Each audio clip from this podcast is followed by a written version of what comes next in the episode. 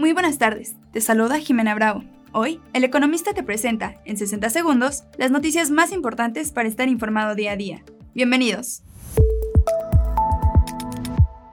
En primer plano, al iniciar la discusión pública sobre el eventual cierre de operaciones del Aeropuerto Internacional de la Ciudad de México para las aerolíneas que ofrecen el servicio de carga, con el objetivo de disminuir su saturación, el presidente Andrés Manuel López Obrador aseguró que la decisión se tomará por consenso, porque no queremos imponer nada, dijo el mandatario.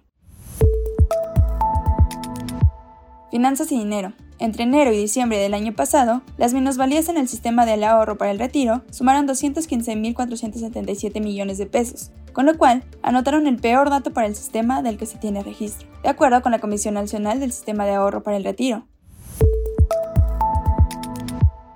Termómetro económico. El rally alcista del peso se interrumpió por segunda sesión consecutiva este jueves, con lo que se divisa está cerca de regresar a niveles de 19 unidades por dólar, que superó el pasado 11 de enero.